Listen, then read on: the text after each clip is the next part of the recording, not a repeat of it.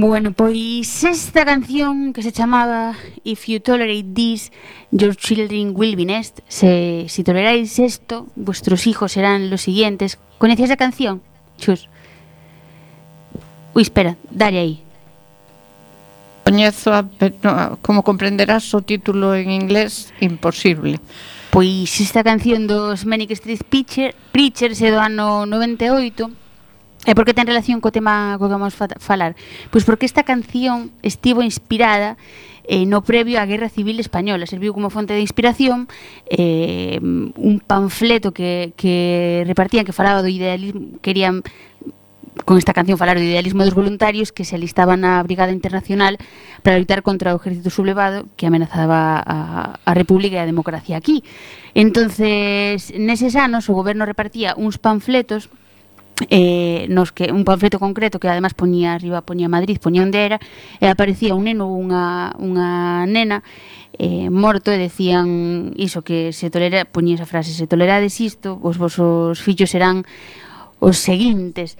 Eh, ese póster propagandístico eh, intentaba pois mostrar como están sendo bombardeadas cidades como Madrid, E, e bueno, pois animar a esa xente de fora que se alistase, como digo, na Brigada Internacional. E hubo moitísima xente que veu de Reino Unido, de Gales, que é onde son estes cantantes para, pois iso, eh, intentar evitar que os seus fillos foran os seguintes, defender eh, a loita contra, contra o fascismo. Non sei se con moito éxito ou non. Ui, perdade, que me sona o móvil. Non sei se con moito éxito ou non pero bueno, aí, aí queda a canción e con isto empezábamos. Porque o tema do que imos falar hoxe efectivamente é a guerra, non a guerra en sí, senón o cine bélico.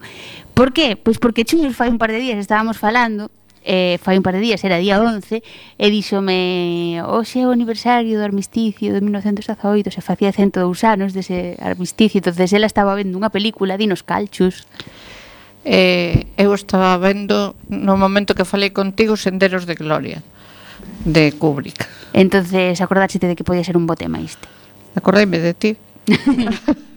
Pois a raíz de, de que Chus acordou de min e que me puxen a pensar en películas bélicas que logo veremos que recomendacións nos fixo tamén a xente porque porque moita xente participou en Facebook, no meu Instagram propio que non temos Instagram do programa, Facebook sí eh, e puxeron as, as súas suxerencias eh, de películas de, de cine bélico. Contanos un pouco Senderos de Gloria. De que vai, porque a recomendas e eh, eh, porque che recordou este tema? Bueno, mm.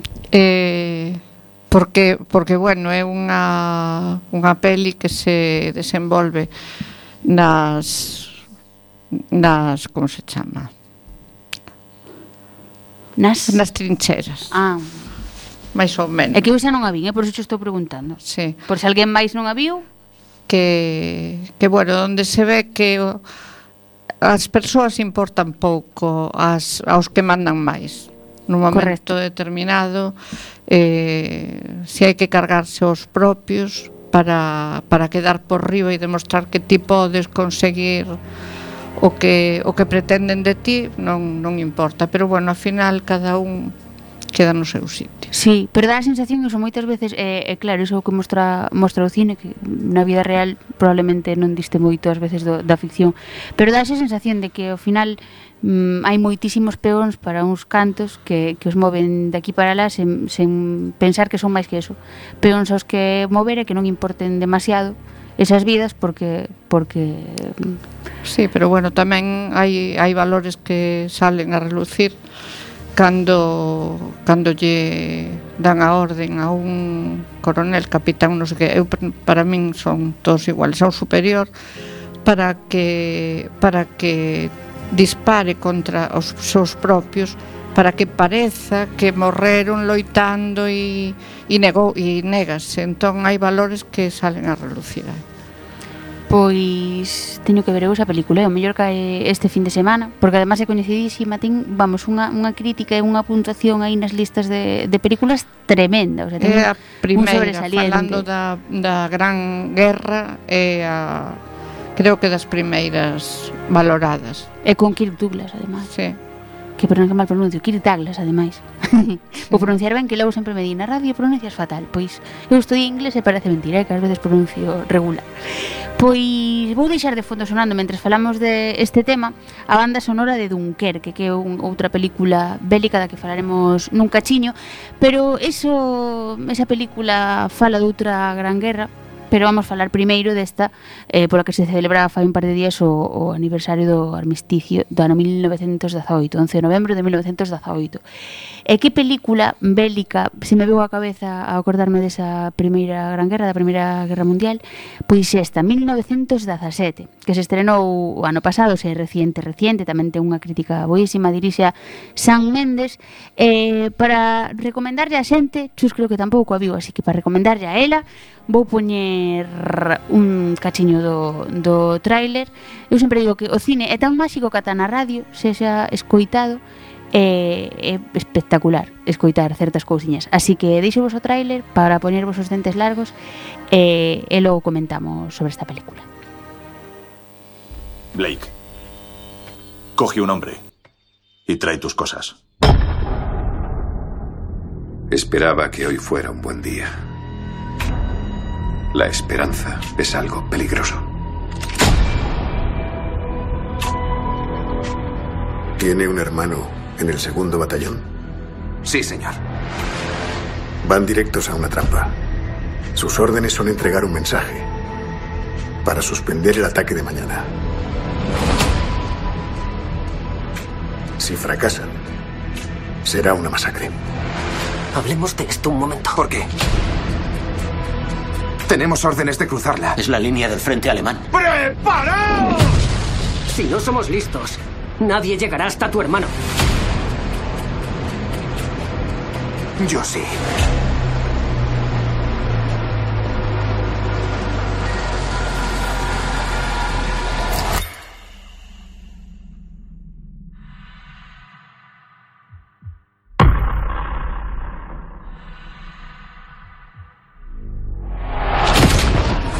Solo puede acabar de una forma.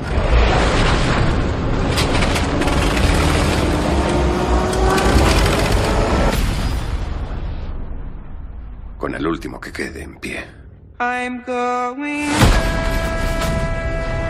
to see my ¡Tenemos que seguir! ¡Vamos!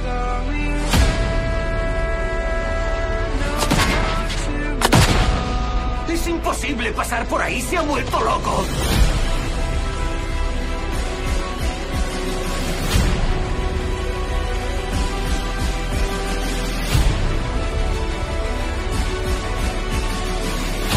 Si no llegan a tiempo, perderemos 1.600 hombres, incluido su hermano. Buena suerte.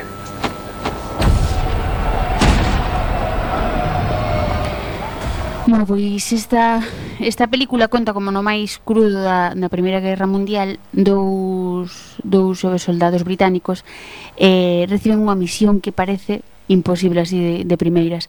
É unha carreira contra reloxo na que deberán atravesar o territorio inimigo para entregar un mensaxe que vai evitar ao final un mortífero ataque contra, contra centos e centos de soldados entre os que se atopa pois o irmán de, de un dos, dos protagonistas. É unha película de dúas horas por aí, teño por aquí, sí, exactamente, 119 minutos. É unha película de, dúas horas gravada en plano secuencia, o que, o que la fai máis espectacular, na que todo, todo, todo, todo é eh, fascinante. Eu chus recomendo xa moitísimo porque xa che digo eh, é maravillosa a película, non maravillosa por lo que conto pola historia, senón maravilloso como está rodada, maravillosas as imaxes, a música, os actores fano, vamos, son, son brutales eh, é un sinte un montón de, de emocións eh, non pode evitar sufrir cando sufre un dos protagonistas non pode, bueno, mm, é que non costa moito non destripar as películas, eh. Bueno, pois non destripes moito. claro, que digo, non sufre ca...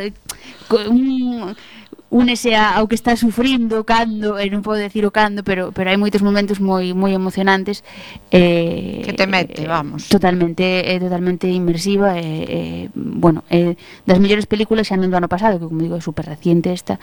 Foi das últimas creo que puiden ver no cine antes de que se desatase esta pandemia, pero pero mm, é, é unha película apasionante, o sea, A mí non me dou tempo a vela.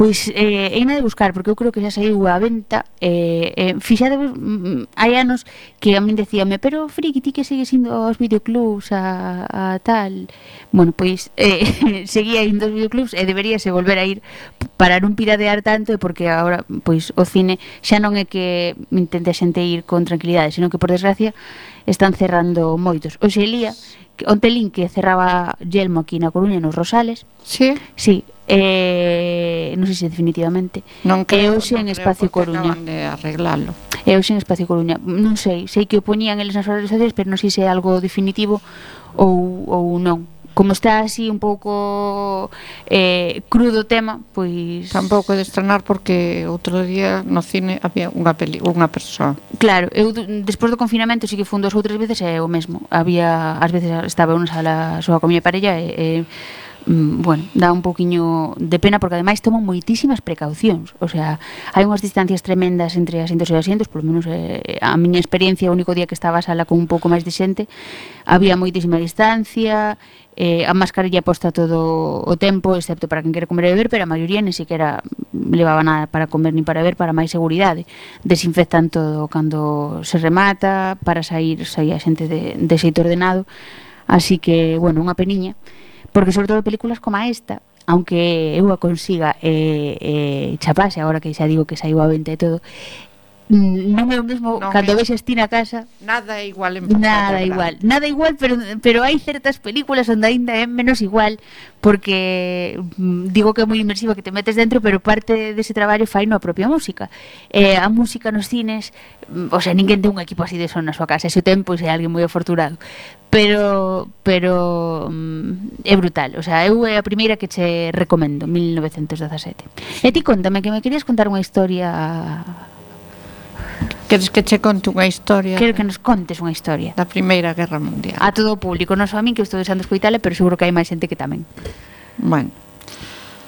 Pois resulta que eu por por circunstancias e polo e porque despois de de terme xubilado emprendín a aventura na Universidade Senior e que dentro da universidade hai un, es, un espazo de traballo que se chama Taller Europeo e con este taller viaxamos moito, fixemos intercambios, os Erasmus que non puidemos facer na miña, na miña época.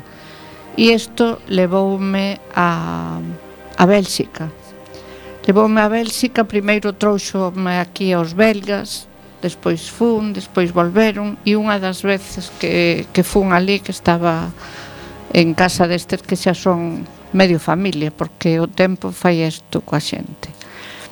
E estábamos sentados na mesa no almorzo e, e Clodín, que así se chama esta miña amiga empezoume a contar unha historia que non sei porque non me tiña contado antes eh, contoume que súa abuela eh, que se casou moi noviña e que estaba embarazada cando reclutaron para a filas ao seu home. Entón el supostamente foi a Francia e, e ela quedou nun pueblo cerca de cerca de Gante eh, sola co seu embarazo. E resulta que nun momento determinado apareceu un, un soldado dos, dos aliados para pedirlle que, a, que o acollera. E entón, pois bueno, ela tiña por unha parte a cabeza e por outra parte o corazón. Eh, a cabeza decíalle non o fagas porque estás te vendendo pero o corazón decíalle se cadra o meu home está nunha situación parecida e gustaríame que o acolleran. E entón, pois bueno, decidiu facerlle caso ao corazón. Cando nesta, nestas cousas o que pasa é que os veciños delatárona. Viñeron os nazis, preguntaron e os veciños delatárona. E condenárona a, a pena de morte. Cando tiñan que asasinala era o día 11 de novembro, ás 5 da tarde. E o día 11 de novembro, o armisticio, foi ás 11 da mañán. O foi firmado foi, foi firmado antes de madrugada, pero entraba en vigor ás 11 da mañán de, de París. Uh. Co cal evitouse a súa morte. A súa morte. Madre mía, que historia. Eh. É unha historia... Madre mía. Increíble. Bueno, claro, que, que o o fillo que levaba nas entrañas esta muller era o abuelo de o pai desta amiga miña. Uh e, e bueno, empezas a, a non sei, pon os pelos de punta, sí, sí verdade. Pon. Xa pon os pelos de punta contada por ti a historia, nem me imagino xa por esa amiga túa. Eh, así de cerca, historias como estas pff, mm, un millón seguro. Sí. Pero, madre mía. A ver, en Bélxica, bueno, supoño que en Polonia, en máis sitios hai cousas moi moi fortes, pero hai outra outra vivencia que, que, que tuven eu en Bélxica foi mm, visitar as trincheiras e, e hai unha cidade que se chama Iepe, creo que Iepe en, en holandés, pero bueno, conocida Ypres. en esta cidade creo que se librou unha batalla e, mm, e caeron moitos da Comanguel. Entón, hai un arco tipo que hai para entrar en María Pita. Sí. Solamente que, bueno, é solamente o arco e é como un pasillo polo que pasa unha carretera. Uh -huh. E en este, debaixo deste arco, todos os días, todos os días, ás oito da noite, faise unha ceremonia que se chama de las postas e, e aí pois hai un toque e hai un mini desfile uh -huh. e de vez en cando algunha autoridade de algún dos países que están representados eh, ven a facer unha ofrenda, unha, está cheo de coroas de, de flores e as paredes en as paredes están gravados os non na pedra os nombres de non sei cantísimos militares que deixaron a vida na, na contienda. Madre mía. Madre e isto do o Last Post de, de Ipres podedes encontrarlo en Youtube e é a verdade 35.000 espera que vou a confirmar o dato que me dou esta, esta amiga tamén mm. a ver un momentiño 31.952 31, veces seguidas, días, vaya. Madre mía. O día 11, porque o día do armisticio fan a ceremonia ás 11 da mañán. Que cando, cando se fixe efectivo polo que a, a aboa de, de amiga túa se librou um, dunha morte tremenda. Jolín, que historia, pelos, pelos de punta, eh, madre mía, ímonos de Europa, eh, ímonos hacia o Pacífico ahora, e avanzamos un pouquiño no tempo hacia a Segunda Guerra Mundial xa. Como digo, Pacífico, ano 42 neste caso, é un grupo de homes da compañía de fusileiros do exército americano, eh, Charlie combate contra o exército xaponés pola conquista de unha Colina. O grupo forma parte das tropas enviadas para relevar as unidades de infantería da Mariña agotadas polo, polo combate. Vamos poñer un cachiño de esa película que se chama La delgana, La delgada línea roja e que nos la recomendaba de feito Enma, Enma Enlle que, que nos escoita.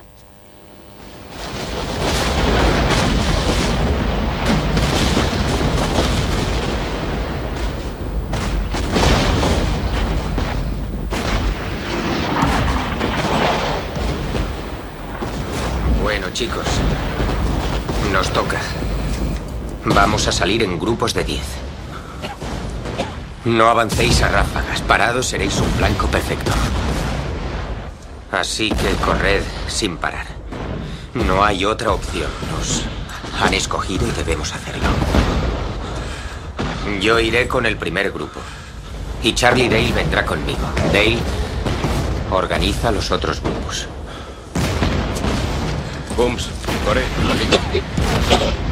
Saldremos dentro de cinco minutos. ¿A dónde vamos? Vamos.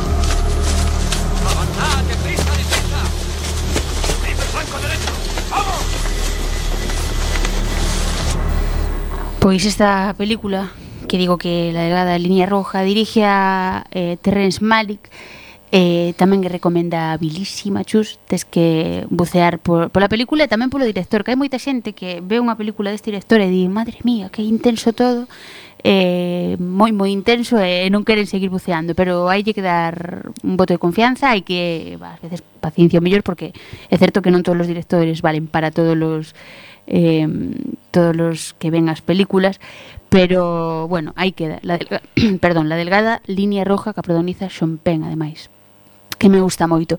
E como curiosidade, nesta película, a banda sonora, a música toda, fixo a Hans Zimmer, E Hans Zimmer é un compositor que nos encanta neste programa e que tamén fixo a banda sonora desta outra película, a que si sí, tiña moitas ganas esta dixen, teño que falar dela si ou si, porque se me gustou 1917 probablemente as das miñas películas favoritísimas dos últimos anos de, de cine bélico estaría aí Dunkerque, que esta película da que tamén trouxen un cachiño. ¡Eh! ¿Dónde estamos? ¡En un apartadero! ¡Llegaréis enseguida! ¿A qué estación? ¡Walking! Dame uno de esos periódicos. ¡Vamos!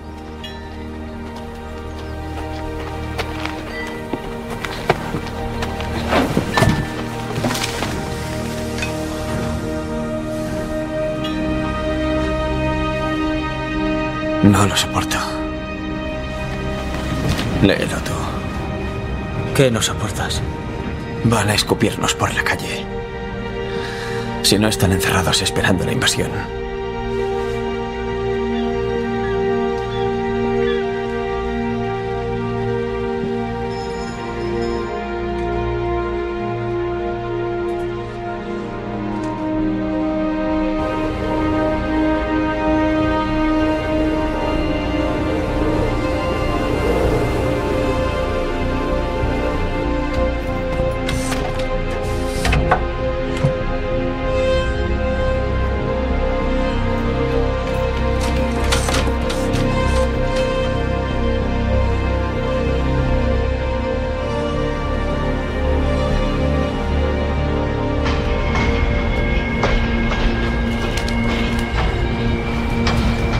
Las guerras no se ganan con evacuaciones. No puedo mirar. Pero en esta liberación ha habido una victoria que no hay que pasar por alto.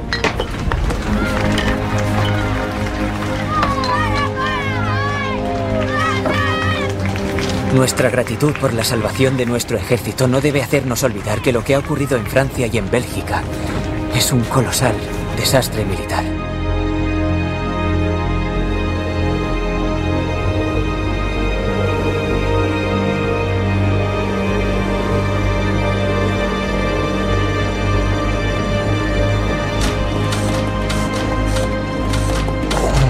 Debemos esperar que nos asesten un nuevo golpe casi de inmediato.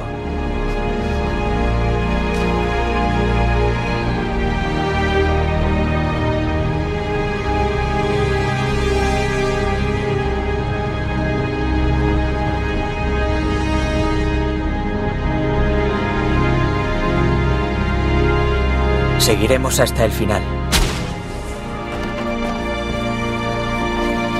Combatiremos en Francia. Combatiremos en los mares y océanos.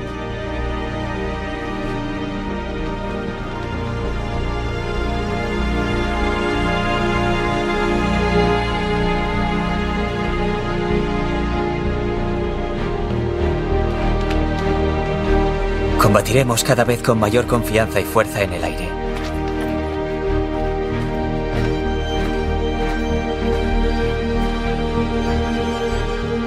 Defenderemos nuestra isla a cualquier precio. ¿Qué? Defenderemos nuestra isla a cualquier precio. Combatiremos en las playas. Combatiremos en los aeródromos, en los campos y en las calles. Combatiremos en las colinas. No nos rendiremos jamás.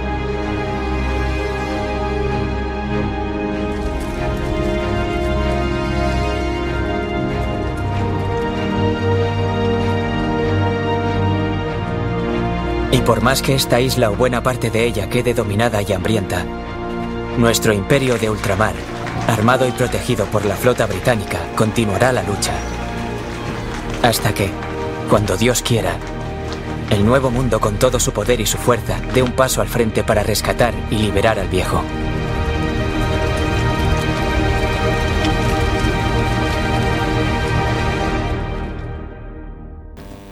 Bueno, pois esta película que, que é maravillosa totalmente, tamén o director é maravilloso, que é Christopher Nolan, eh, eh, todo o que fai nos, nos apasiona. Non sei se a coñecías esta, é eh, tamén de, deixa ver, ano, fará tres ou catro anos desta película, 2017, sí.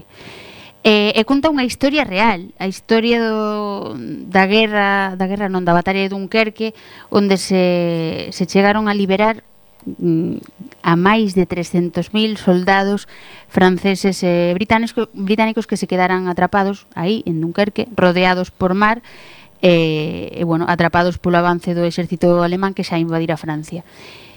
Estiveron sí. Esa, esta sí que a vin. É eh, maravillosa, sí. a película maravillosa, a historia que ademais eh, non era tan coñecida, era unha batalla moi pouco eh, Renombrada. relevante ou sí, relevante para os libros de historia que contaban a Segunda Guerra Mundial. Eh, por iso atrapa tanto, quizá, porque moita xente descoñecía o que pasou aí en Dunkerque, eu, por exemplo, ata que Christopher Nolan destapou isto, non coñecía esta historia. É, é brutal, o sea, mm, é unha película mm, maravillosa dos últimos anos e tamén angustiosa, como falábamos antes con 1917, eh, pois un pouquiño angustiosa, pero pero bueno, hai que vela e, e como digo aí non hai nada que se poida despreciar da película, porque tanto a música, a imaxe, eh, todo, todo é unha moi boa unha auténtica maravilla. De feito, sempre recomendo que, bueno, genial en versión original as películas sempre, pero esta en concreto, de verdade, o mellor é porque eu teño moito amor a, a Kenneth Branagh, pero esta historia eu necesito escoitalo en versión original. Por iso, aunque trouxe un cachiño en español, traigo un cachiño tamén mm, da parte final con Kenneth falando nun inglés perfecto. Eh! Evidentemente non é esta, que espera, espera, espera. Llega Aquí está, que xa iba equivocado meu de audio.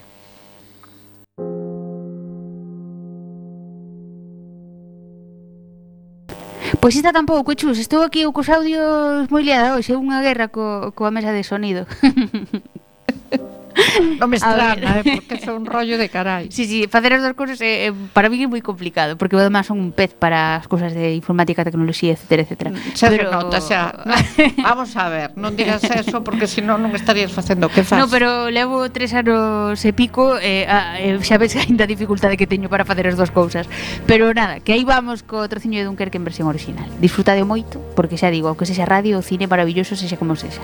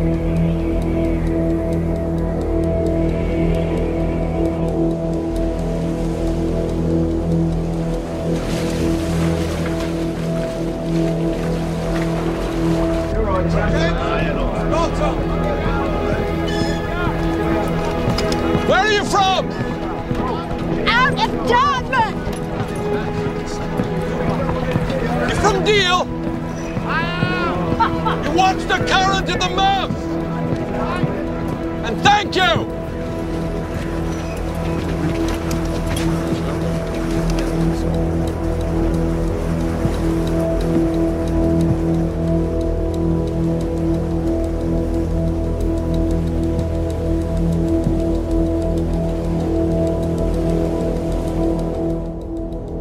Bueno, vou na ir baixando xa porque de tanto que nos gusta aquí estar de chachar as dúas, baixenos o tempo e ainda temos que poñer a sección que nos grabou Ferden de Barcelona. Así que imos cortando de feito, traía outra película máis para falar de guerra, unha película máis recente que fala sobre a guerra de Irak, el 2008, chamase En Tierra Hostil, e dirige a Catherine Bigelow que para min é das mellores directores. Xa en xeral, non, xa non porque se xa muller é das directoras se xa mellor, para min de, do mundo director de cine eh, esta muller é mm, unha barbaridade o que fai no cine. Eh, en Tierra Hostil, como digo, conta a historia de, de un soldado americano en Irak xa non digo máis cousas porque senón vai senos o tempo. Pero si vou mencionar antes de, de que me contes, Chus, que te vexo aí co móvil. vou mencionar cousas, suxerencias que nos fixeron. Por unha parte, temos a Hugo que nos escribiu, dice Black Hawk Down por la historia e un casting difícil de igualar a día de hoy. Eh, mm, la chaqueta metálica, Stalingrado, salvar al soldado Ryan, dice, hay muchísimas, enemigo a las puertas. Eh, muy de los 90, la teniente O'Neill, que es una pasada a nivel defender el papel de la mujer en el ejército.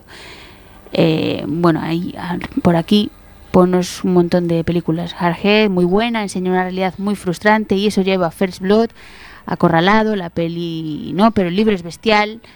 Eh, incluso de pelis mala, de mala factura se puede rascar algo y me estoy dejando pelis de aviación o de submarinos. Marea Roja, dice demasiada información para sintetizar porque hay muchísimos, muchísimas películas. De Nacional menciona una que es Zona Hostil, que es eh, el título, no es la misma que en Tierra Hostil, la que acabo de decir, pero es otra película muy buena, española, mm, de hace también dos años, dos años o así, con Ingrid García Johnson, que también tenéis que verla y que también se desarrolla en Irak menciona cartas de- de- desde Iwo Jima y de hecho también esa estaba también en la lista de, mm, de películas que mencionar, porque es dirigida por Clint Eastwood y también ese mismo año Clint Eastwood dirigió eh, Banderas de nuestros padres, que mm, como fai como a versión xaponesa e a versión americana de dunha mesma historia. Me parece que tes que facer outro día máis, eh? Sí. O máis cinebélico, sí, sí. Menciónanos tamén eh, Adrián Gutiérrez Cold War, que é unha película así romántica, pero no ambiente Mm, posguerra e que tamén é moi interesante Europa, Europa, eh, Teléfono Rojo e poníanos no Facebook por aquí Enma que mencionamos antes a, La Delgada Línea Roja, Eternes Malik é a peli do xénero por excelencia. Fer Liñares, compañeiro de Quack decía sempre Apocalipse Now, unha chega surrealista a Guerra de Vietnam. E Estela tamén con Pide Quack decía La vida es bella e El tigre e la nieve ambas masterpieces de Benini nada que ver con nada hecho antes ou despois en cuanto a cine bélico se refiere. Por aquí rematamos co cine bélico eh, para facer un respiriño no nos de falar Que dalle, o, dalle pe a Fernando. Aí está, aí está, que fixo un traballazo dende Barcelona e o noso corresponsal ali, así que aí vai o que nos preparou esta semaniña. Buenas tardes, ¿qué tal? Buenas tardes, Paula, compañera. Buenas tardes a, a los oyentes. Os saludo desde aquí, desde Barcelona, porque como ya sabéis me resulta imposible hacer el programa pues desde allí. Y os echo pues muchísimo de menos, la verdad. Esto está siendo una experiencia muy chula, muy agradable. Y bueno, en cuanto a, a lo que es el, el hilo ¿no? del, del programa, pues, ¿qué os puedo decir? Pues que he visto eh, últimamente eh, pocas series, porque no he tenido tampoco mucho tiempo, pero he tenido la suerte de, de terminar estos días eh, Patria. Y no sé, quería comenzar hablando de ella porque la verdad que ahora que ya ha terminado ¿no? y la he visto entera, creo que es totalmente merecido todos los reconocimientos que está consiguiendo. Le han dado el, el- premio Ondas a la mejor serie nacional de ficción de este 2020 y, y creo que, vamos, que es totalmente merecido. En el caso de las actrices, pues se lo han dado a, a- a las protagonistas de Veneno, que también hacen un muy digno papel, especialmente, bueno, cualquiera de las tres, ¿no? Tanto Isabel Torres como Daniela Santiago como Jared, pero si nos ceñimos ya a lo que es Patria, yo creo que independientemente de que su calidad a nivel eh, global como serie es eh, bestial y es una muy digna adaptación de la obra de, Fernando Aramburu, eh, es que la serie a nivel interpretativo es bestial. Es decir, tanto Elena Irureta en el papel de Vittori, como Anne Garabin en el papel de Miren, como Loreto Mauleón en el papel de Arancha, porque mm, yo destaco especialmente estas tres protagonistas y lo que es todo su recorrido eh, a nivel de personaje y, de drama, ¿no? porque la serie es, es muy dramática. Creo que las tres están apoteósicas, están fantásticas y quiero destacar, sin hacer ningún spoiler ni mucho menos, pero el capítulo final me parece magistral. Magistral y creo que es una lección de, de saber hacer, de ficción en este, en este país. Y, y bueno, que desde aquí pues aplaudo a HBO, aplaudo pues a, al- a los directores ¿no? y a todo el equipo pues que ha participado en esta serie porque de verdad que, que me ha encantado. Esto es fin de semana. eh, la verdad que pretendo empezar con Antidisturbios, que es una serie que aquí, por lo menos aquí en Barcelona y aquí a nivel compañeros y toda la gente con la que me he estado relacionando estos días, me está hablando muy bien de ella y tiene muy buenas críticas, la tengo pendiente.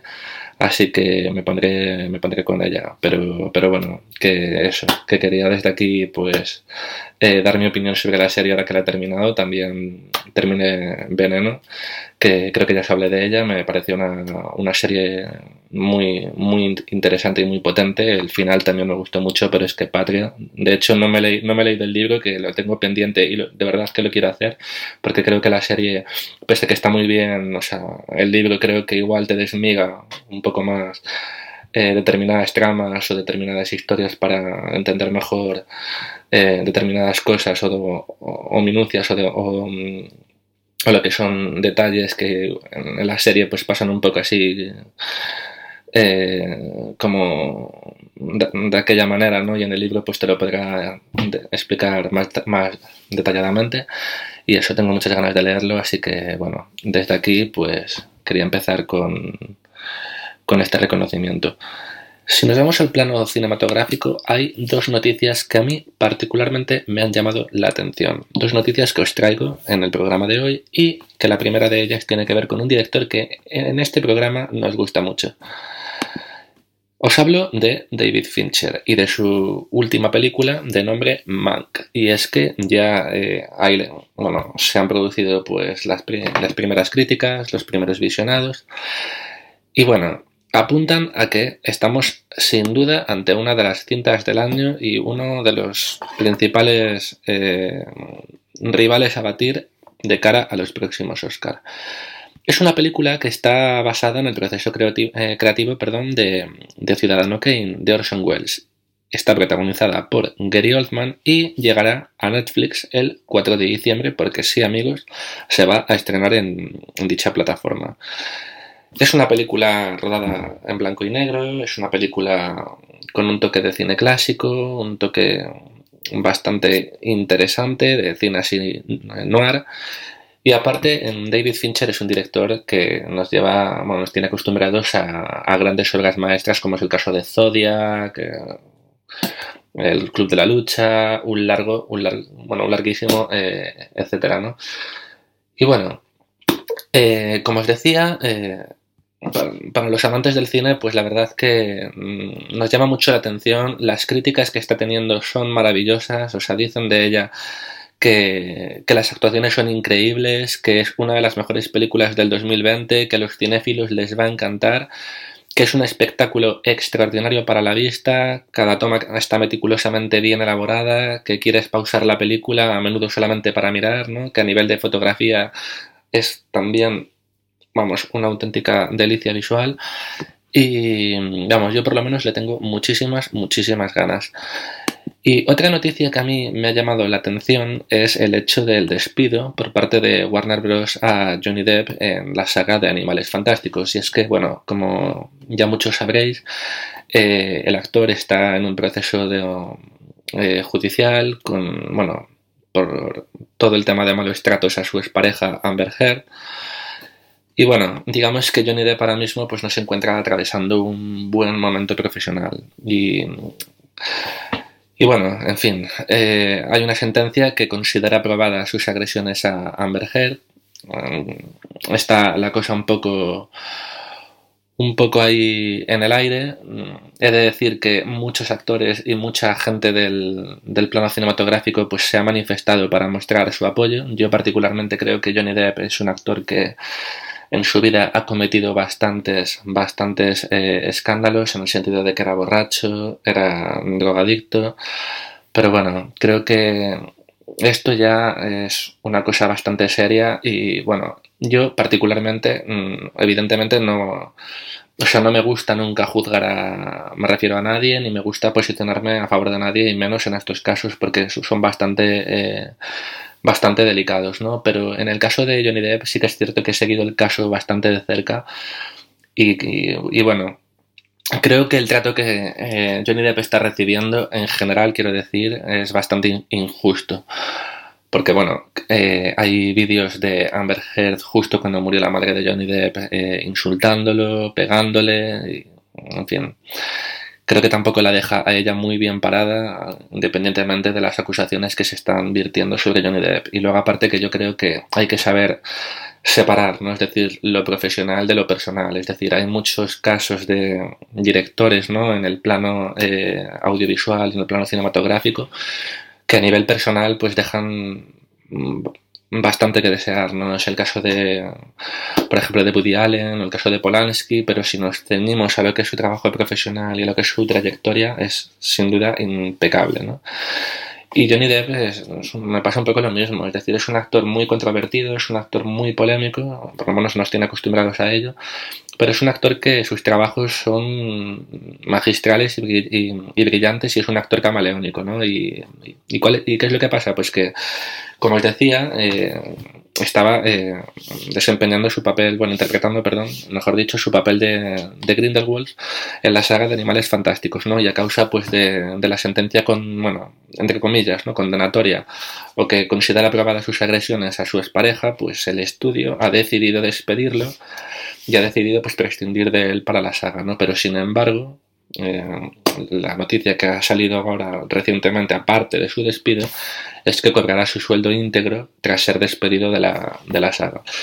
Yo aquí particularmente me parece mal por Warner Bros. porque creo que, no sé, es decir, si empiezas un proyecto, por lo menos ten la delicadeza de terminarlo, ¿no? Pero el hecho de que prescindas de un actor en mitad de una saga y sobre todo estamos hablando de un papel importante porque no deja de ser el villano de la de toda la, la trama, pues no sé, queda un poco cojo, ¿no? Y aparte Johnny Depp es un actor que tiene bastante tirada, bastante, bueno, quiero decir, independientemente ahora de toda la polémica, ¿no? Y de que hay gente pues, que está a favor o está en contra, pero es un actor bastante reconocido, es una de las cabezas de cartel de la, de la película y bueno, a mí particularmente mm, me da pena y me parece... Y, y con esto no estoy diciendo, o sea, nada, me refiero a favor, o sea, me refiero a favor de Johnny Depp, ni mucho menos, pero que me parece injusto el trato que se está, que se le está dando, ¿no? Y, y bueno, es un poco para mí eh, sorprendente, ¿no? La, la decisión que ha tomado el estudio. Y ya, si nos vamos a- al plano musical, pues yo quería recomendaros una, una canción. Es una canción que, bueno, me ha acompañado en mi, en mi lista de reproducción durante estos últimos meses. Es una canción que, de hecho, ya le descubrí a Paula hace ya un par de, un par de meses. Y, bueno, eh, os la, bueno, ahora pues la comparto con vosotros. Es una canción de Ryan McMullan, a mí me flipa, de hecho me recuerda, bueno, si os gusta, por ejemplo, el rollo de George eh, Ezra, creo que es, es una canción que os podrá gustar bastante y se llama Ratlet Cupid, así que para vosotros, ahí va, disfrutadla.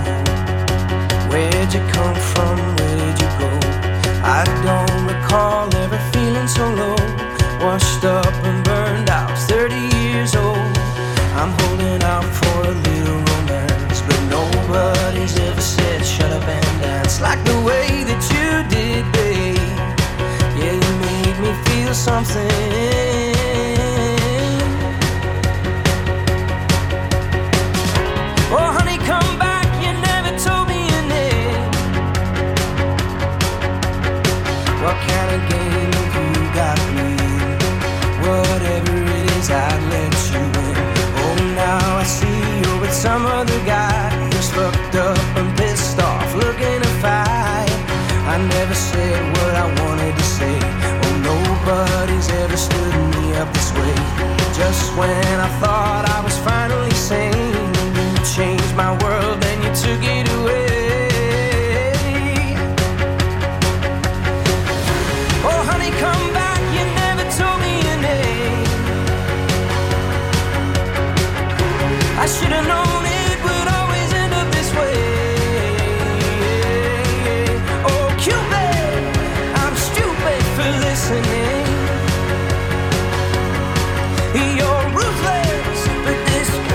ain't over yet. It's time to leave, I can't wait to get home. Struggle to swim down the river I was sold. I can't pretend, darling, you hit a nerve. I jumped in too soon, I got what I deserve.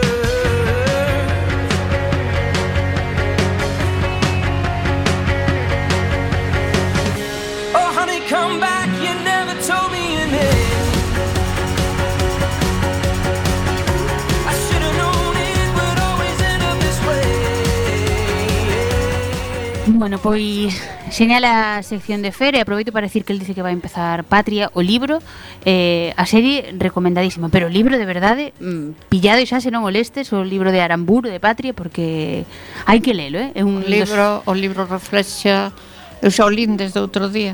Sí, eh, é e que además lese nunha patada porque engancha sí, moitísimo a historia. Eh, e bueno, reflexa a realidade que eu vivín ali. Eh, eh, moita xente dixo que era moi fiel a, a, moi. a realidade que viviu moita xente dun lado moi. e outro, pero moi fiel. Pois aí queda a recomendación e un último comentario que nos deixa no Facebook que nos pon Santiago Rodríguez la serie Band of Brothers es cine bélico del mejor que se ha hecho, o sea, en serie, pero en formato serie, pero dice que do mellor que se fixo, así que anotámolo. E nada, decía ahora Chus que vamos ter que volver a facer outro programa de cine bélico porque nos quedaron moitas cousas no tinteiro. Pero nada, xa nos vamos. Vou deixar unha cancionciña para o final e a cancionciña é de Arcade Fire que están rumorease que van a sacar novo disco Porque este grupo de canadienses estivo outro día no show de Stephen Colbert en, na noite electoral de Estados Unidos, que foi o último gran evento así importante eh, que houve xa fai unha semana, pero aínda siguen co reconto en certas zonas. E eles que son reconocidos demócratas, pois foron ali a cantar, a defender a xente que fose votar e que votaran a, aos demócratas. A canción é nova, chamase Generation A e que está dedicada a todos los a, a toda a xente nova que lle toca vivir ás veces pois con presidentes como Trump non digamos, o sea, Joe Biden mm, pois ten as súas cousas tamén, pero bueno, hago caso de librarse de Trump que era un, un monstro como que Efectivamente, di. do mal o menos. Efectivamente. Así que nada, con iso nos vamos, imos aquí rapidamente desinfectar o estudio e aí quedades con Arcade Fire. Disfruta de moito, moitas gracias, Chus, por no, vir. grazas a ti por por invitar. Bueno, sabes que estás invitadísima sempre, gracias a Ferden de Barcelona, e iso que en 15 días escoitámonos.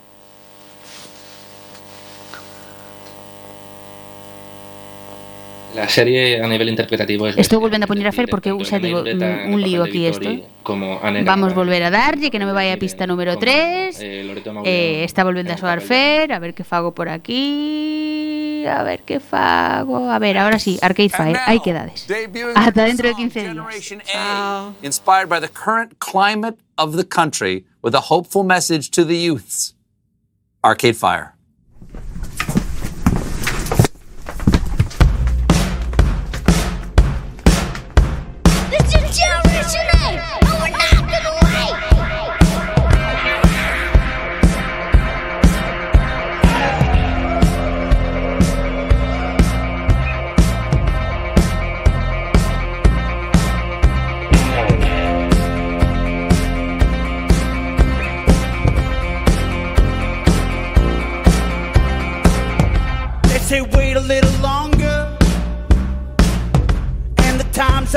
Change.